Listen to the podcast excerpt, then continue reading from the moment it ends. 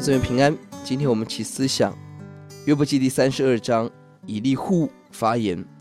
年轻的以以利户在听完了约伯和三个朋友的辩论后，开始发言。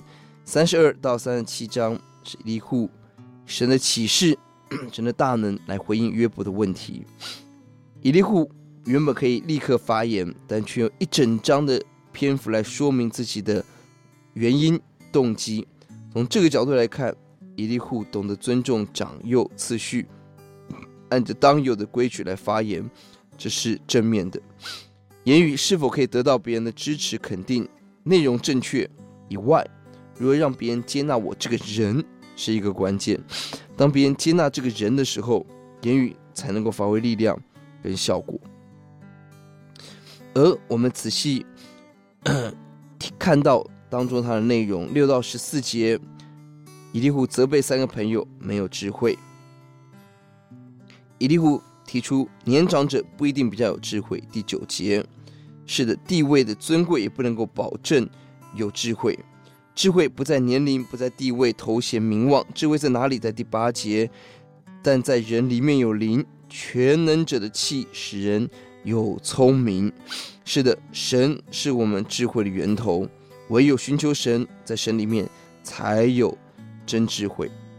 求主帮助我们，今天我们不以年龄、地位、头衔、名望、教会的服饰为夸口，让我们以认识神为我们的智慧，为我们的夸口。十到十四节是以利户企图说服约伯，讲到十四节，自己话语跟其他三个朋友不同，但细察他的论证，仍然无法摆脱三个朋友维护神的公义。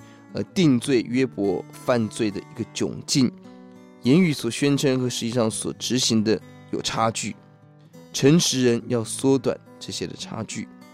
十五到二十节，他说明了动机，满腔话要说，不奉承人，正面说是就事论事提出谏言，但也可以说是年轻人常有的骄傲。而事实上，他的话语一样无法帮助改变约伯。应该也纳入三个朋友都是失败安慰者的行列。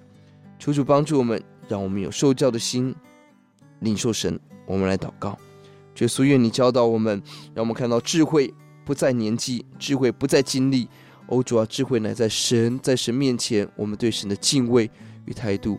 求主把这个对神高度的尊崇放在我们的里面，教导我们。哦，主啊，也帮助我们，让我们在思想中安慰人的时候。哦，主啊，让我们有你的怜悯心肠，奉主的名，阿门。